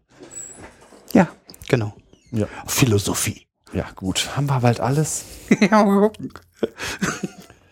Auf jeden Fall bin ich jetzt äh, mit den ganzen Blümchen und was man sonst so an Pflänzchen in den Pott schmeißt, bin ich erstmal durch. So, du hast deine Zutaten, jetzt mach was draus. ja, genau. Ich esse das Ganze dann nachher auf. Ähm, was ich hier noch stehen habe, äh, unser Podcast kümmert sich natürlich vorsorglich gerne um Chemie, Physik, aber wir sind komplett erstmal offen für alle Wissenschaften, wie man ja gerade schon ein bisschen mitgekriegt hat. Und äh, da das Sven sowieso die Botanik äh, gerne mag, wird die auch in Zukunft einfl äh, ja, einfließen. Wir werden dazu im Freiraum oder unter wie funktioniert wahrscheinlich Das- was machen. Das liegt einfach daran, weil ich, äh, ich, ich liebe einfach Pflanzen. Ich bin jetzt keiner, der jetzt mit dem Smile Fitchen durch, äh, durch die Gegend und, und jedes Pflänzchen bestimmen kann. Aber sagen wir es mal so, ähm, wenn ich irgendwie, wenn ich mich interessiere, ich sehe es einfach gerne wachsen, was rauskommt, wenn äh, einfach nur Pflanzen überhaupt machen mich glücklich, wenn ich im Wald rumlaufe oder in den Wiesen. Und äh, es ist einfach, äh, ist für mich eine befriedigende Sache, wenn ich, wenn ich, wenn ich die, wenn ich die Ahornarten auseinanderhalten kann und dann äh, und solche Sachen und äh, einfach nur mal im, im, im Frühling zu sehen, was, äh, was als er, wenn endlich die Buschwindröschen rauskommen und, und halt welche, welche äh, Büsche irgendwo äh, wachsen und in welcher Reihenfolge die blühen. Das fasziniert mich einfach. Das ist halt alles gefährliches Halbwissen und äh, man lernt täglich dazu. Ja, machen wir ein Dreiviertelwissen daraus. Das weiß ich. Ja, äh, sagen wir es mal. Sagen wir es mal so, in einem Quiz weiß ich ein paar Fragen mehr, aber wenn ein richtiger Botaniker kommt, der äh, lässt mich natürlich, aber ist halt, Ja, für dich ist das normal. Du, du, du bist so, wie du bist und du, du kennst dich von Anfang an, dass du äh, nur mal äh, ein bisschen nerdig bist. Und wenn dich ein Thema interessiert, dann ist es so, dass du dich auch gleich, äh, wer weiß, Wikipedia und Co. Äh, einliest. Und wenn ich mir überlege, was du alles an, an, an lateinischen Worten schon so aus dem, aus dem FF parat äh, das, hast. liegt, das liegt daran, weil ich manche Pflanzen auch schön, der schönste Name von den lateinischen Bezeichnungen, nicht umsonst kommt mein Twitter-Name, daher ist Anemone nemorosa, das Buschwindröschen. Ist einfach im Prinzip eine stumpfe Übersetzung davon, aber das ist einfach ein schöner Klang von dem. äh, Und ich finde auch hier äh, von, der, von der Kartoffel, Solanum tuberosum, das klingt einfach schön. In, äh, damit wir es auch gleich aufklären. Das war Nemo Vages, war im, im Wald umherschweifend. Genau, oder das sowas, ist äh, mein Twitter-Name. Den habe ich halt äh, einfach nur, weil. ne? Gelani kommt noch davor. Ja, das, das, das, das ist ein unfähiger Zauberer aus Diablo 2. ich finde den Namen einfach, den Klang von dem Namen einfach schön. Ist übrigens ein afrikanischer Name, ähm, den, die, den die bei Diablo einfach benutzt haben. Ich fand den einfach schön, das ist einfach der Hintergrund davon. Also, äh, äh, lange Rede, kurzer Sinn. Äh, wir haben in unserer Themenliste auf jeden Fall noch das Thema Gewürze und C3 und C4 Pflanzen. Das wird, Kampfpflanzen nicht zu vergessen. ja genau, da war noch was, ja. Äh, das wird kommen im Laufe. Im Laufe der nächsten Jahrtausends. Ja, also, wie gesagt, wer, wer uns hört, weiß, dass wir schon Themen gesammelt haben oder Themen im Hinterkopf haben, die bis in unser Rentenalter reichen. Zum, weil wir ja nun mal wirklich nicht wöchentlich kommen. Das wäre uns Ja. auch zu viel Aufwand. Äh, aber das kommt, also wer, wer sozusagen äh, in dem Bereich was will, äh, dafür gibt's Kapitelmarken, die wir natürlich haben. Und äh, wer sich die zwischen drei und fünf Stunden nicht komplett antun will, kann ja dann sagen, okay, ich mache nur die zwei Kapitel, die mich interessieren. Dafür haben wir das Ganze. Dafür sind ne? Kapitelmarken da.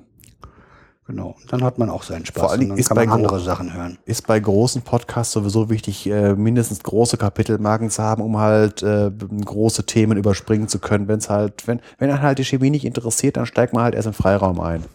Genau. Und wenn die Freakshow sich, äh, ich weiß nicht, wer, wer ist das nochmal, unser Vaderer, was ich hier auch ganz gern tue, sich über Bitcoin auslässt und man, man, man ist dem in der Welt eh nicht groß aus, dann kann man halt ein Stück weiter hüpfen.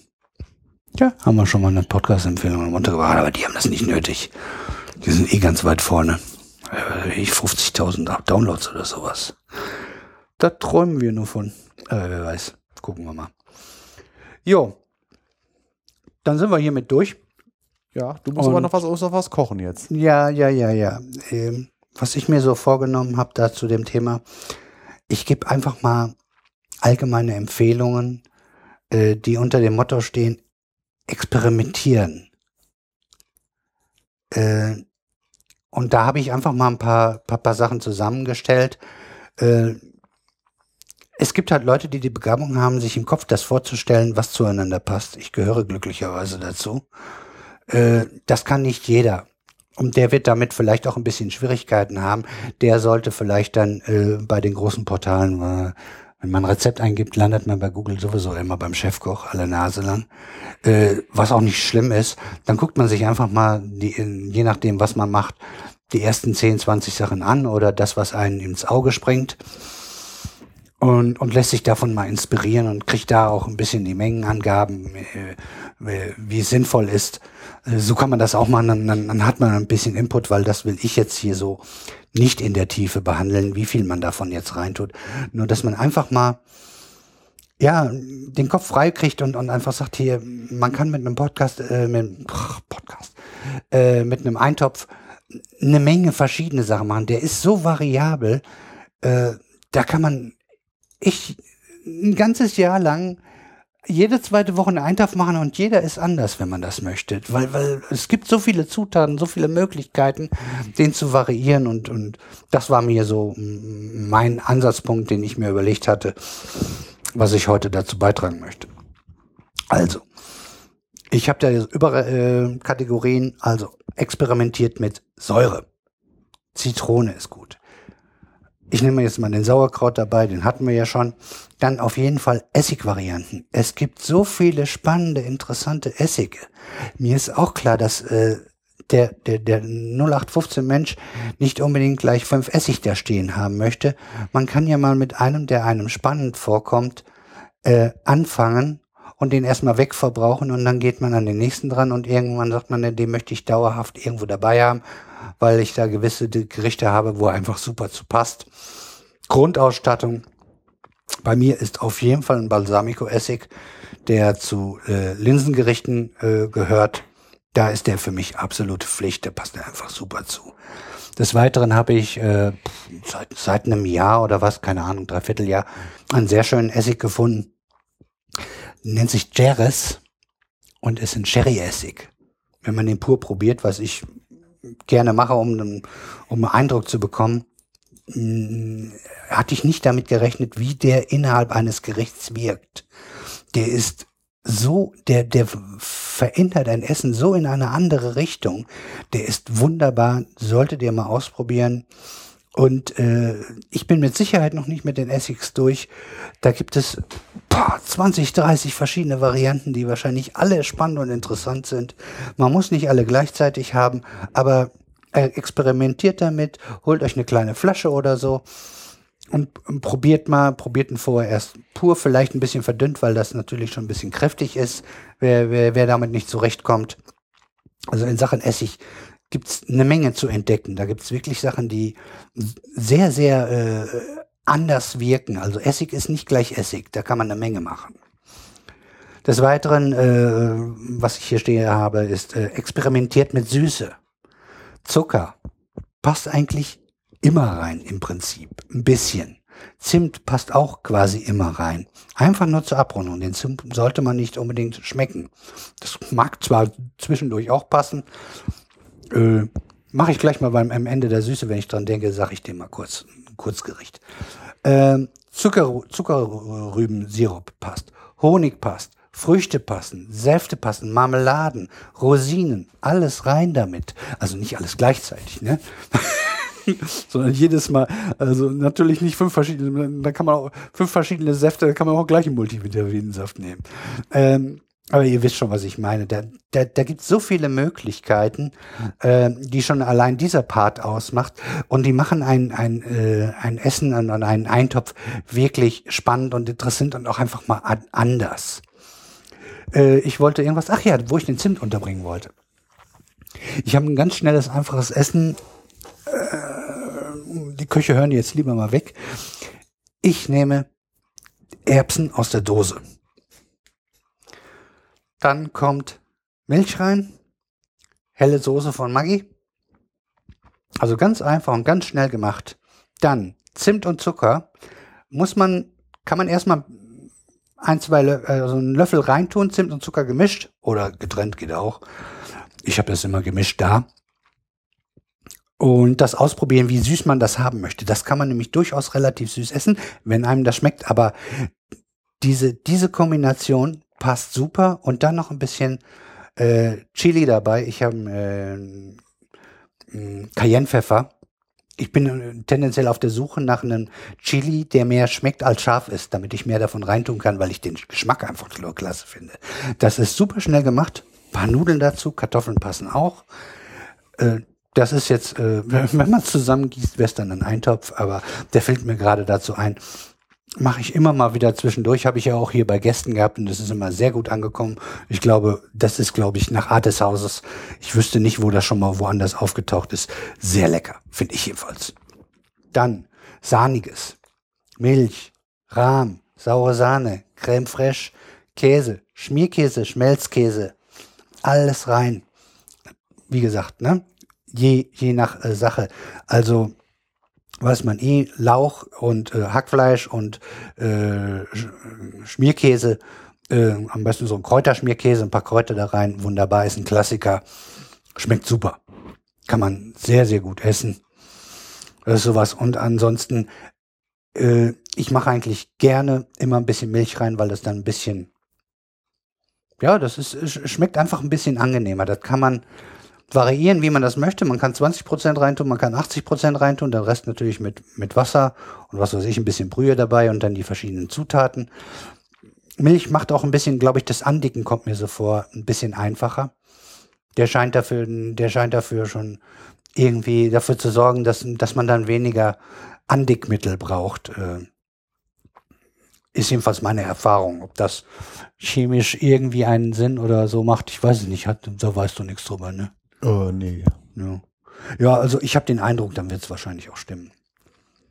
Äh, außer Milch äh, würde ich das Ganze tendenziell eher am Ende zum Abschmecken, also wo die ganzen äh, Kräuter und Gewürze, die man zum Schluss reintun will, äh, da würde ich dann äh, die ganzen Sachen tendenziell eher reintun, um dann abzuschmecken, weil ganz klar, wenn man irgendwas Sahniges beitut, geht der Geschmack ein bisschen zurück und da muss man noch mal ein bisschen in Anführungsstrichen nachpfeffern.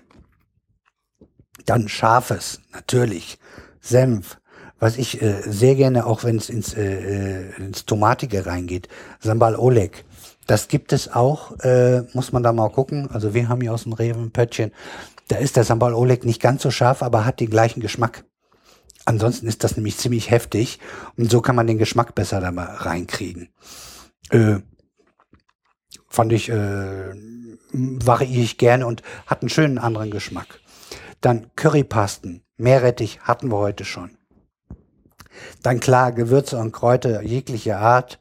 Äh, bei Kartoffeln natürlich äh, grundsätzlich gerne Muskat und bitte immer frisch reiben. Genauso wie Pfeffer.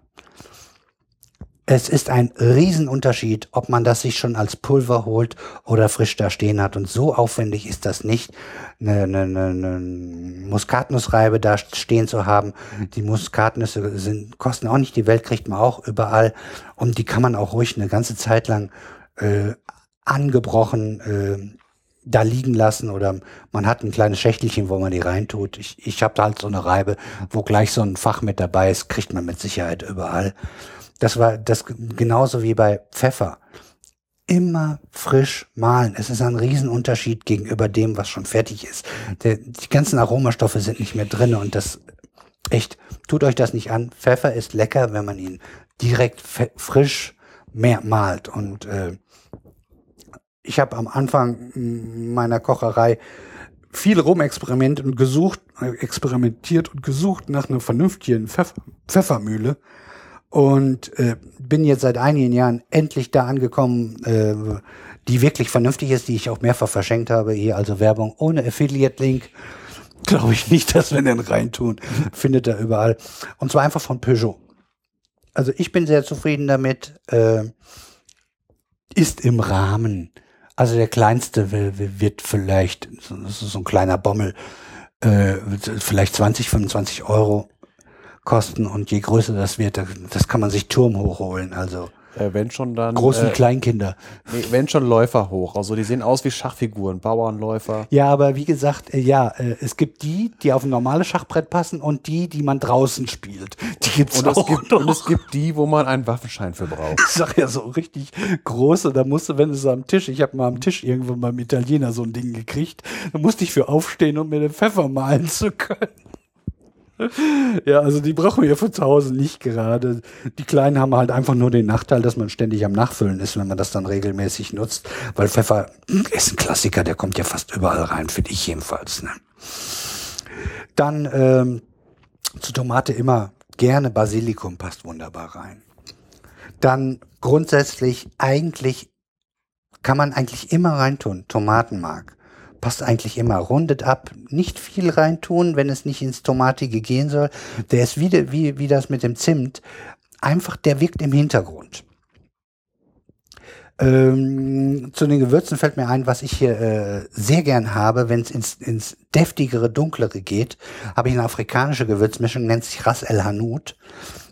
Findet man im Netz, äh, gibt es in verschiedenen Gewürzläden, die ich äh, jedenfalls schon gesehen habe. Also man findet es, es ist nicht mehr komplett unbekannt. Und das hat eine wunderbar sehr erdige, kräftige, tiefe äh, Würzmischung. Natürlich macht das jeder anders und manche mehr oder manche weniger. Die Variante, die ich habe, äh, ach, wie heißt der Koch? Komme ich nicht drauf. Der Hamburger? Ja, genau. Schubeck? Schubeck, ja. Vom Schubeck habe ich das, habe ich aber jetzt auch hier in Siegen. Wir haben hier einen Gewürz, Gewürzladen, der hat es auch, aber ich habe das jetzt Schubeck schon. gibt's mittlerweile auch im Dornseifer. Ja, genau. Also äh, der dieses, aber wahrscheinlich kein Rasselanut, das ist dann schon ein bisschen speziell. Ich weiß es nicht. Die haben ja erst fünf Sorten gehabt, jetzt 20 Sorten, vielleicht ist er dabei, ich weiß es nicht. Aber findet man Hanuta in gibt's da. das ist ein anderer Geschmack, aber passt zu Süßes. Meinetwegen tut auch das rein. ähm, äh, wo, jetzt bin ich erstmal, wo war ich? Ach, ich war beim Ras El Hanout, ja. Äh, der, der, ich habe den, und normalerweise sagt man ja, Gewürze würden irgendwann von der Intensität ein bisschen abnehmen. Den habe ich locker zwei Jahre, wenn nicht mehr. Und ich habe davon immer noch eine Hälfte, weil man davon wirklich wenig reintun muss, weil der sehr intensiv ist. Also vorsichtig mit umgehen, macht aber sehr lecker. Das Ganze. Das Gleiche, was, also alles, was ich jetzt bisher gesagt habe, weitestgehend gehend genauso für Soßen. Da könnt ihr das im Prinzip beides machen. Und da ich finde, dass das mit dem Obst mh, relativ selten ist, was angewandt wird, habe ich die letzten zwei Wochen äh, zwei Rezepte mir aus den Fingern gesaugt und mal ausprobiert. Äh, teilweise früher schon mal etwas ähnlich gemacht, aber dann mir jetzt hier für die Sendung mal neu überlegt. Und äh, ich gebe nur äh, die Produkte an und äh, gehe davon aus, dass ihr grob wisst, wie, wie die Verteilung ist. Ansonsten guckt euch ein bisschen die Verhältnisse an bei, bei, bei, ähm, bei diesen Rezeptblogs und sowas. Da, da findet ihr das hier. Habe ich gerade erwähnt, ich komme gerade schon wieder nicht drauf. Äh, ja, den, der, der bei Google ganz vorne ist, der muss man ja noch Rezept eingeben, dann landet der so, landet man ja eh da. Und da, da, da, kann man die Verteilung in etwa finden, wenn man das wirklich braucht. Ich brauche das nicht und die meisten gehe ich davon aus, die packen das auch einfach so zusammen. Also, meine erste Variante ist Linsen, Kartoffeln, Zwiebeln, Hackfleisch. Zwiebeln und Hackfleisch brate ich vorher an. Dann Bananen, Bananensaft. Dann habe ich äh, Tomatenmark drinne. Mais kann man mit reintun, Paprika kann man mit reintun. Und da wir Linsen drin haben, auf jeden Fall Balsamico-Essig. Ein bisschen Brühe. Man kann ein bisschen dunkle Soße machen. Nicht zu viel. Dann lieber ein bisschen Speisestärke dabei tun, weil die bringt natürlich einen Geschmack rein und der ist tendenziell etwas standardmäßig. Und den kann man solange er nicht durchkommt, ist es ja in Ordnung. Dann wirkt er sozusagen wie ein Gewürz, ist jedenfalls meine Herangehensweise. Den Rest mache ich dann mit Speisestärke, weil die Nummer neutral ist. Kräuter, Gewürze nach freier Wahl, da will ich jetzt nicht großartig. Das weiß man selber, was man so mag. Chili, Paprika, Pfeffer, was man alles so gerne reintut. Salz braucht man eigentlich, sobald, sobald irgendwie so ein Brühe oder Brühepulver dabei ist, äh, braucht man eigentlich gar kein Salz da reintun. Das ist nämlich da schon satten genug drinne. Was ich dann, äh, da wir das hier gemacht haben, also ich hatte immer Gäste äh, bei den beiden äh, Produkten, äh, bei den beiden Rezepten, die ich jetzt hier ausprobiert habe. Ich habe den Saft immer mit auf den Tisch gestellt. Äh, ich habe eine Mischung gefunden, äh, äh, erstmal äh, abgeschmeckt zum Schluss, wo das Ganze etwas zurückhaltender nach den Früchten schmeckt. Und wer das mehr mag, kann sich dann äh, Bananensaft und später kommt noch ein anderer Saft dabei, das kommt gleich, äh, dazugeben. Äh, man sollte den Saft immer parat haben, weil äh, die Früchte, wenn sie nicht ganz intensiv sind, äh, gehen unter bei solchen kräftigen Sachen wie Linsen und, und, und Paprika und was weiß ich alles. Und nachher Bohnen kommen auch noch im zweiten Rezept. Ähm, das äh, sollte man immer parat dann dabei haben, um dann diesen Geschmack wenigstens in gewisser Weise dabei zu haben. Und wer es halt mag, tut halt ein bisschen mehr rein. Oder man macht es wirklich so, äh, dass man dann einfach dann auf den Tisch stellt und dann probiert einer ein Löffelchen und sagt, okay, ich möchte ein bisschen mehr von dem Geschmack drin haben, dann, dann kann man sich einfach was dazugeben. Jedenfalls, so bin ich damit umgegangen. So kann man es machen. Das zweite Gericht, was ich dann ausprobiert habe, äh, hat folgende Zutaten. Kartoffeln, Schnippelböhnchen in grün, Zucchini, Tomaten oder Tomatenmark. Ich habe Tomaten damals reingetan und Tomatenmark. Dann ordentlich Speck. Hier klingelt's. Wunderbar. Geh mal dran. Ich bin, du hast ja nichts zu tun. äh, Zwiebeln. Dann habe ich Birnen diesmal reingetan und äh, wieder Birnensaft. Die Birnen, die ich reingetan habe, haben relativ wenig äh, Geschmack gehabt, äh, jedenfalls Geschmack abgegeben auch an, äh, an den ganzen Eintopf, so dass man da auf jeden Fall mit Birnensaft äh, arbeiten muss. Finde ich jedenfalls. Dann haben wir äh, habe ich äh, schwarze Johannisbeere einfach nochmal mit dabei getan. Das kann man, muss man aber nicht. Äh, die kann man sowieso auch mal getrennt quasi zu allen dunklen, derben Sachen gerne dazu tun. Wie, was weiß ich auch, äh, Pflaumen oder Pflaumenmarmelade, irgendwie sowas. Das passt ganz gut. Ich habe dann zum Schluss noch äh, Creme Fraiche dabei getan, den besagten Sherry-Essig, Brühe-Soße, da habe ich dann eine helle Soße dabei gemacht. Ähm, Suppengemüse kann man reintun, äh, Bohnenkraut wollte ich reintun, weil ja Bohnen mit drin sind, Kräuter, Gewürze und äh, man mag mich schlagen, ich habe Maggi mit reingetan, weil das zu Bohnen eigentlich auch ganz gut passt. So, damit bin ich hiermit durch soweit. Was ist für, weil, weil ich ja hier jetzt hauptsächlich auch auf die Früchte aus, eingegangen bin, was ich bisher entweder selber irgendwo ausprobiert habe äh, oder woanders kennengelernt habe, äh, ich habe äh, äh, geschnetzeltes gemacht mit Pfirsich, das funktioniert sehr schön. Dann kann man Apfel, also Pfirsich, aber mit Sicherheit auch, oder auch Dörf, äh, Obst gerne mit rein, das ist ja etwas intensiver dann. Apfel funktioniert, Pflaume funktioniert, Preiselbeeren ist bekannt von den Wildgeschichten. Da äh, äh, da kennt, da, da, das kennt ja fast jeder, dass man das auf jeden Fall dabei tun kann. Und alle anderen kleinen Beeren, die da gibt, äh, wie ich hier gerade schon auch reingetan habe, die schwarze Johannisbeere, die rote Johannisbeere, kann man alles reintun und probiert's aus. Wer weiß, ich habe mit Sicherheit nicht alle genannt. Äh, das wird mit Sicherheit eine leckere Sache. So, jetzt bin ich endgültig durch. Das war die letzte Zeile, die ich hier stehen habe. Ähm, ich glaube, du wirst wahrscheinlich nicht sonderlich viel Kommentare. Man, man siehe seine einleitenden Worte, die wir zu Anfang, äh, die er abgegeben hat. Also wenn wir äh, hier ein Ehepaar wären, ich würde im Garten das Zeug anbauen und er würde das Zeug in den Pott hauen und ich würde nachher spülen. So ja. wäre die Arbeitsteilung. Ja, ist ja auch nicht verkehrt, ne? Nur, dass das mit dem Garten hier leider nicht geht. Im vierten oh. Stock, nee. Ist ein bisschen problematisch, ja. Ja, dann können wir, glaube ich, sagen, wir haben unseren Part abgeliefert. Ich hoffe, es hat euch gefallen. Ja, wie immer, Feedback gerne von allen Seiten. Kommentar jo. ist freigeschaltet.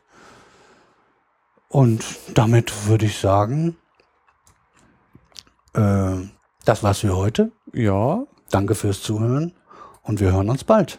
Jo, bis dann. Gut, ciao.